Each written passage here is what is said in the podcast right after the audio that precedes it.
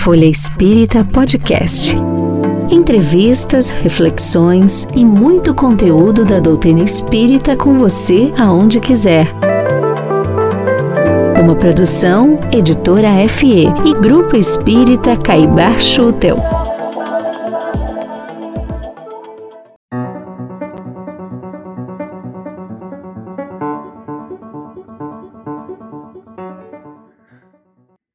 Olá, amigas e amigos. Sou Helene Gritzapes e hoje vamos à segunda parte do programa O Passe como Cura Magnética.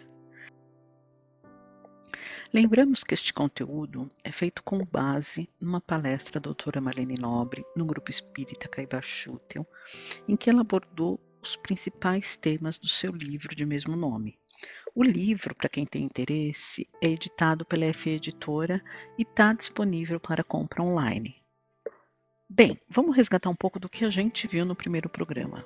No primeiro programa, a gente entendeu o que é o passe, qual é a fonte do fluido misto que é doado do antipasse, o quanto é o fluido é o veículo dos pensamentos e por isso é muito importante que tanto o passista como quem está recebendo o passe tenham bons pensamentos, a importância da reforma íntima. Nessa segunda parte, a gente vai entender um pouco sobre como é esse processo de doação, como se dá a alteração fluídica para que ocorra a cura como agem os espíritos protetores no processo de passe e quem pode doar. Antes de retomar esse conteúdo, eu quero aqui ler para vocês uma passagem de Allan Kardec sobre as curas feitas por Cristo através da imposição das mãos. Ele diz: O Cristo, que operou milagres materiais, mostrou por estes milagres mesmos, o que pode o homem quando tem fé, isto é, a vontade de querer e a certeza de que essa vontade pode obter satisfação. Também os apóstolos não operaram milagres, seguindo-lhe o exemplo? Ora, que eram esses milagres, se não efeitos naturais, cujas causas os homens de então desconheciam, mas que hoje em parte se explicam e, e, pelo estudo do Espiritismo e do magnetismo se tornarão completamente compreensíveis. Com esta introdução, vamos agora à segunda parte desta palestra, em que vamos entender como e o que se doa. Para saber como o passista doa as energias de cura e para se ter ideia de como o beneficiário as recebe, é recomendável estudar a constituição do ser humano. A doutora Marlene Nobre nos explica que o ser humano é constituído de alma, corpo físico e corpo sutis. E desta forma, ele é muito mais complexo do que se pode visualizar a olho desarmado ou por meio da tecnologia médica existente.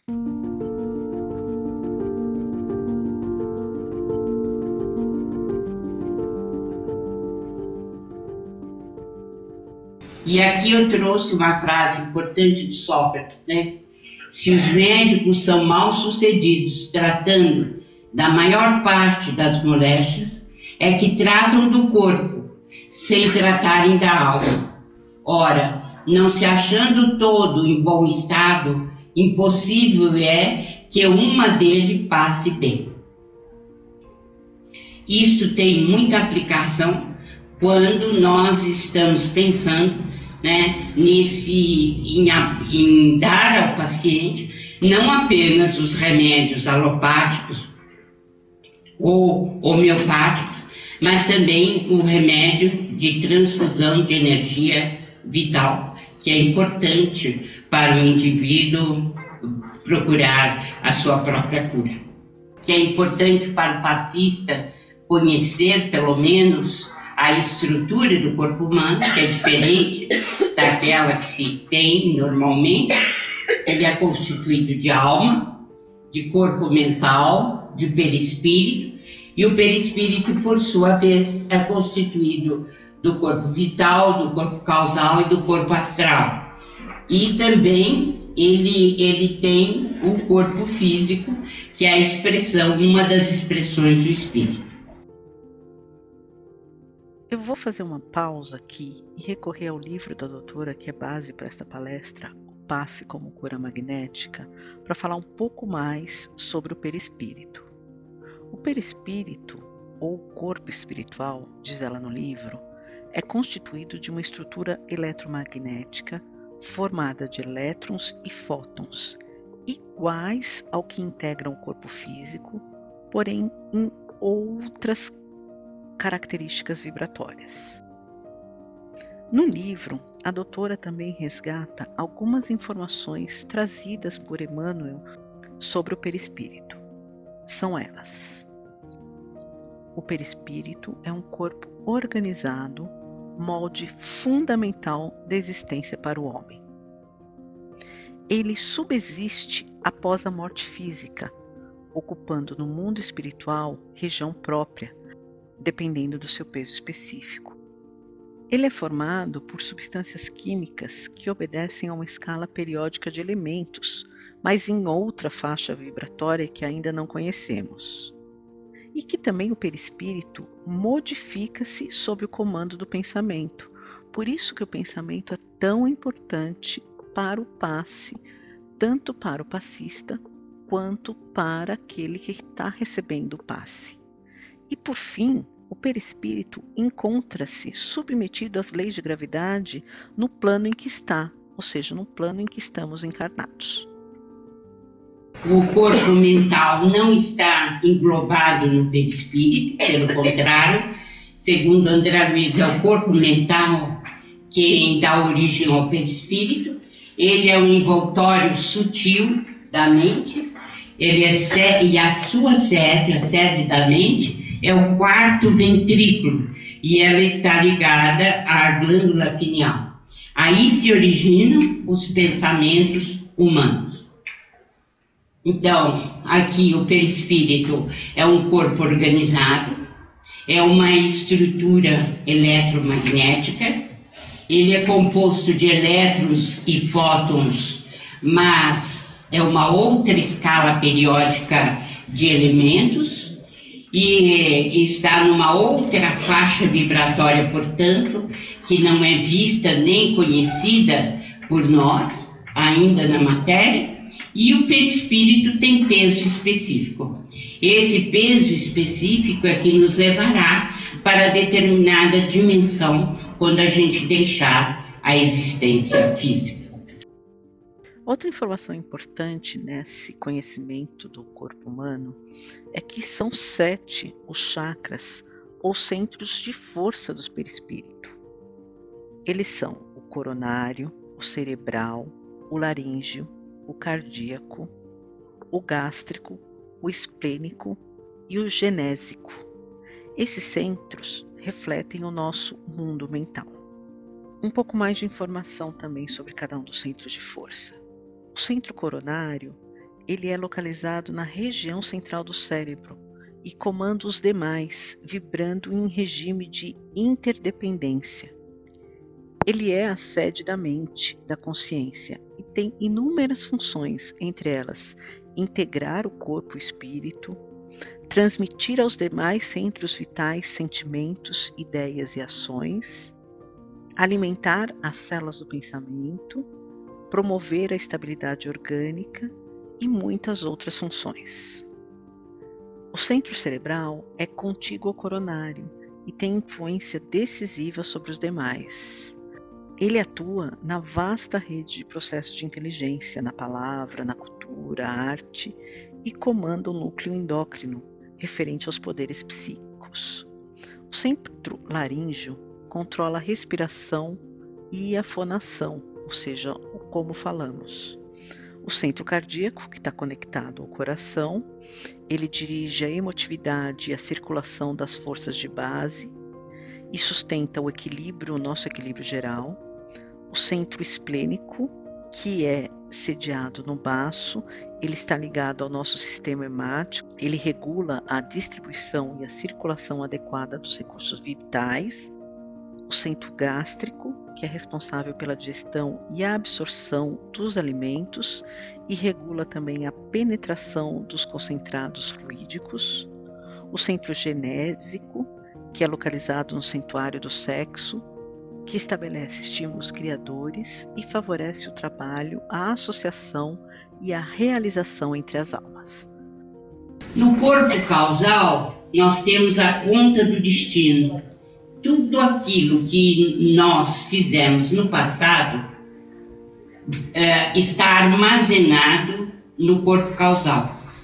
Então, se fizermos o bem, esse bem permanecerá conosco, estará sempre conosco. Se fizermos o mal, estará também conosco, mas terá que desaparecer, enquanto que o bem permanecerá para sempre conosco. Faço aqui mais uma pausa para explicar para vocês um trecho muito importante que está no livro da doutora. Quando estamos encarnados, o espírito preenche o nosso corpo vital ou duplo etérico com fluido vital, mais conhecido como o ectoplasma. Sem o ectoplasma, não há vida orgânica, não há cura espiritual, nem qualquer fenômeno de materialização dos espíritos. Quando estamos falando no passe, na parte doada do médium, nós estamos falando do ectoplasma, e por onde transita o ectoplasma no corpo humano? Ele transita pelo sangue, ou seja, esse fluido vital corre por todo o sistema hematopoético. Ele circula por todo o corpo está presente nas minúsculas artérias e veias, levando a nutrição não apenas a física, mas também espiritual a todas as células. E de onde se origina o ectoplasma? Da matéria elementar primitiva ou fluido cósmico presente em todo o universo. O perispírito, ele tem corpo vital ou duplo etérico. Esse corpo vital ou duplo etérico é muito importante na produção e circulação do fluido vital. Então, é, nesse corpo é que circulam as forças radiantes. E eles estão especialmente imbricados no sistema hematopoético. No entanto, o corpo vital ou do pretérico, ele se desfaz com a morte. Né? Ele, essa matéria a gente não leva para o mundo espiritual. O corpo vital do pretérico tem uma, uma ligação com o chakra esplênico. Por quê? Porque o chakra esplênico está muito ligado ao sistema hematopoético. E esse sistema sanguíneo, que é o hematopoético, ele, ele produz a defesa e a sustentação nossa ao longo da existência. Como é que a gente renova o corpo vital ou duplo etérico, através da inalação do fluido cósmico. Nós já vimos que o fluido vital ele é produzido pelo nosso próprio organismo, por nosso próprio espírito. Qual a origem dele? Nós também já vimos. É o fluido cósmico universal ou matéria cósmica primitiva ou plasma divino. Então, nós Sabemos também através de André Luiz que as mitocôndrias estão muito ligadas à produção do fluido vital, porque elas estão ligadas à produção de ectoplasma. A produção de ectoplasma nós trazemos ao nascer, porque as mitocôndrias, por exemplo, elas têm genes. E segundo as explicações de André Luiz, esses genes estão também ligados na mitocôndria, na produção do ectoplasma. E enquanto a gente produzir ectoplasma, nós estamos vivos. Depois disso, não mais. Então, é importante sabermos que a nossa vida depende dessa produção que está na mitocôndria. Vamos agora entender o conceito de saúde. Para a Organização Mundial de Saúde, a saúde é o completo bem-estar físico, mental e social. Mas, para o plano espiritual, o que é a saúde? Então, Clarencio e Entre a Terra e o Céu define orgulho, vaidade, egoísmo, preguiça e crueldade são vícios da mente, gerando perturbações e doenças. As moléstias conhecidas no mundo e outras que ainda escapam ao diagnóstico humano, por muito tempo persistirão nas esferas torturadas da alma, conduzindo-nos ao reajuste. Vejam que interessante a expressão de Clarício, mas acrescida de uma expressão do Mesmer, do século 17, 18.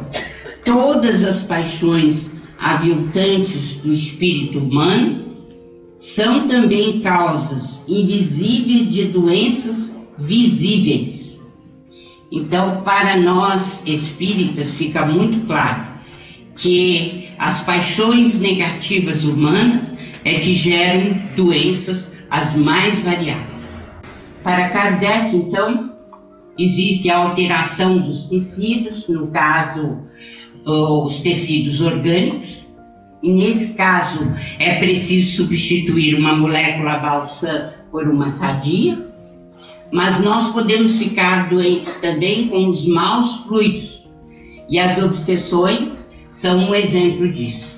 Quando Jesus curou o homem é, mudo, afastando o espírito, ele nos deu um exemplo de como os fluidos podem atuar sobre nós, causando doenças.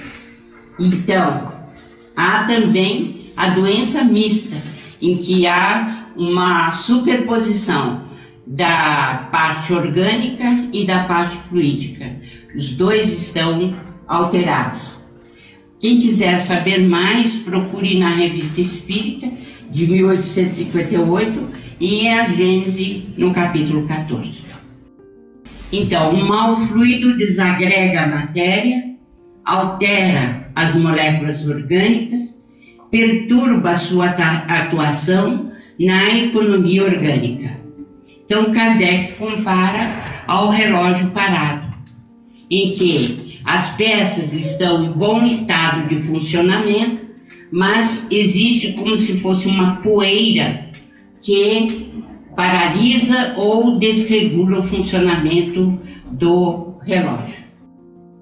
Eu tive a oportunidade de, estu de estudar a ação das obsessões sobre o corpo físico no meu livro A Obsessão e Suas Máscaras e faço uma comparação mostrando as curas de Jesus, o menino epilético, o homem mudo e o caso do há um caso no boletim número 10 da Associação Médica Espírita de São Paulo, mostrando que o menino é, tinha uma peritonite agravada pela atuação fluídica de espíritos obsessores. É interessante ver esse caso e, e notar né, como que o tratamento espiritual levou à cura do menino quando ele já estava sendo dado como ah, um caso perdido porque os, os antibióticos de última geração não faziam mais efeito. Aqui chegamos a uma pergunta muito importante. De que depende o poder curativo do passista? Segundo Allan Kardec, basicamente de duas coisas. A primeira, da pureza da substância inoculada. E segundo, da energia da vontade. Quanto maior for a vontade, tanto mais abundante emissão fluídica provocará e tanto maior força de penetração dará ao fluido. Vamos entender um pouco mais. Kardec fala na, na, na, na ação magnética, dizendo que a substância fluídica produz um efeito análogo ao da substância medicamentosa, com a diferença que, sendo maior a sua penetração em razão da tenuidade de seus princípios constitutivos, age mais diretamente sobre as moléculas primeiras do organismo do que o podem fazer as moléculas mais grosseiras das substâncias materiais. Em segundo lugar, sua eficácia é mais geral, sem ser universal, porque suas qualidades são modificáveis pelo pensamento ao passo que as da matéria são fixas e invariáveis e não se podem aplicar senão a determinados casos. Aqui Kardec analisa com bom senso, com prudência, a questão da cura através dos passos, da cura através dos fluidos vitais.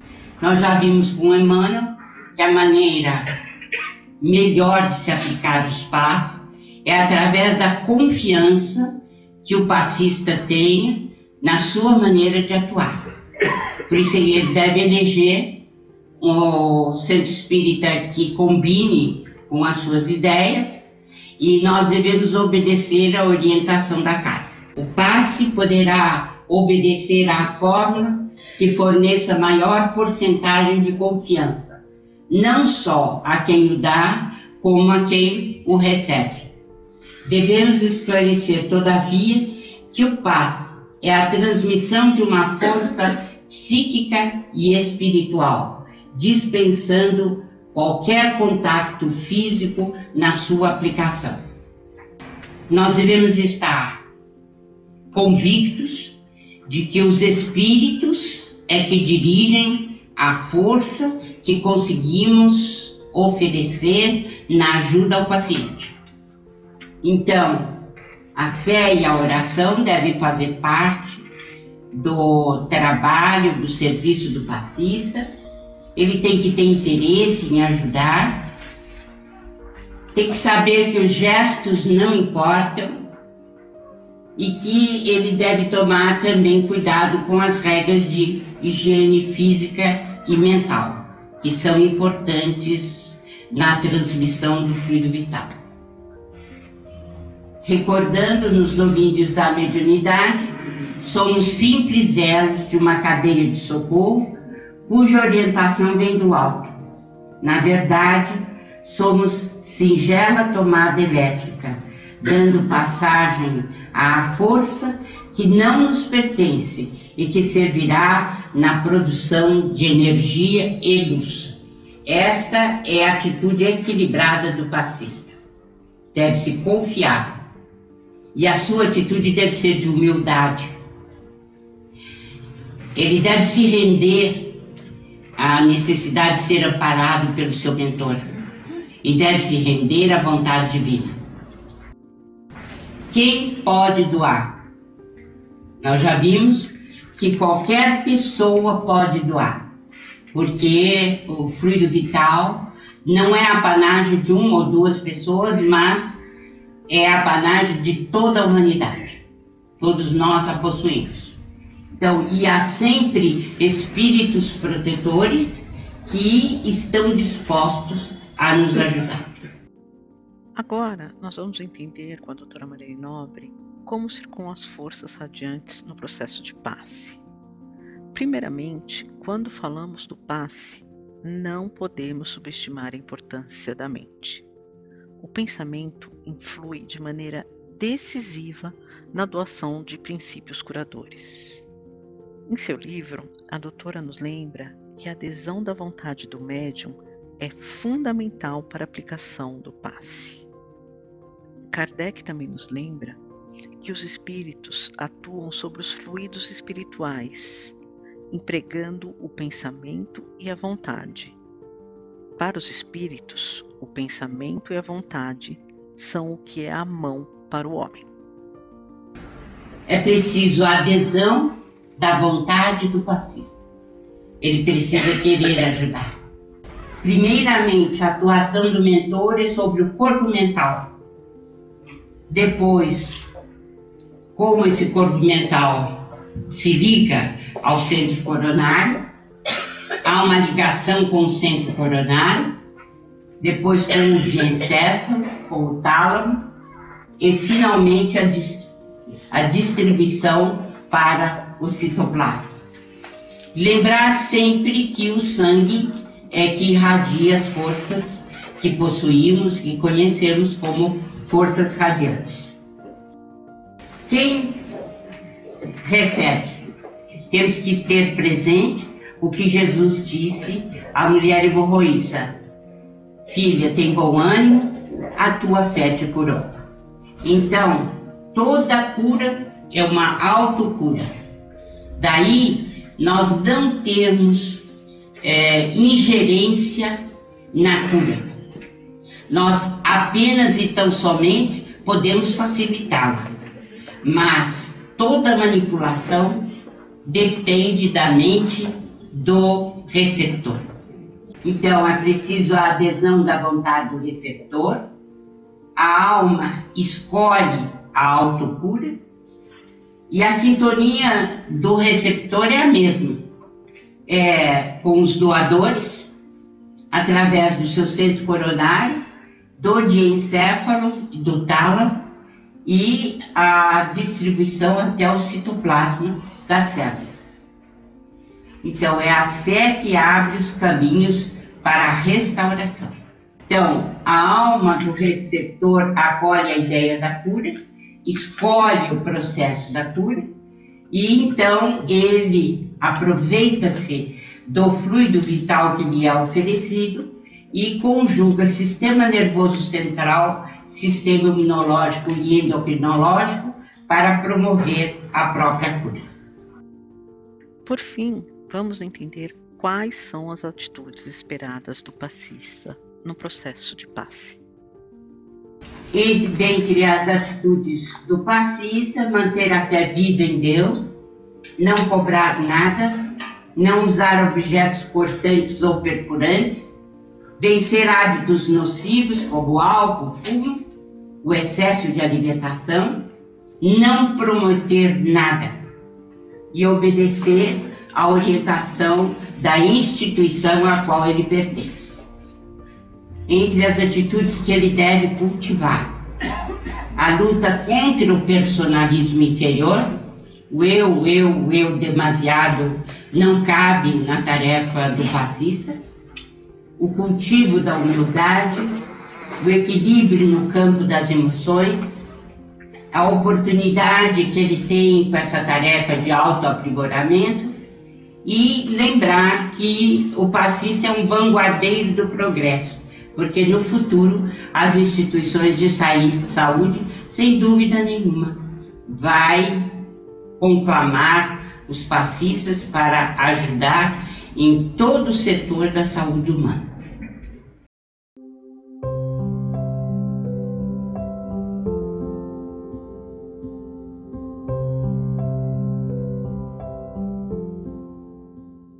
Encerramos aqui o programa de hoje, ansiosos para que este futuro de que os passistas atuem mais fortemente na área de saúde chegue.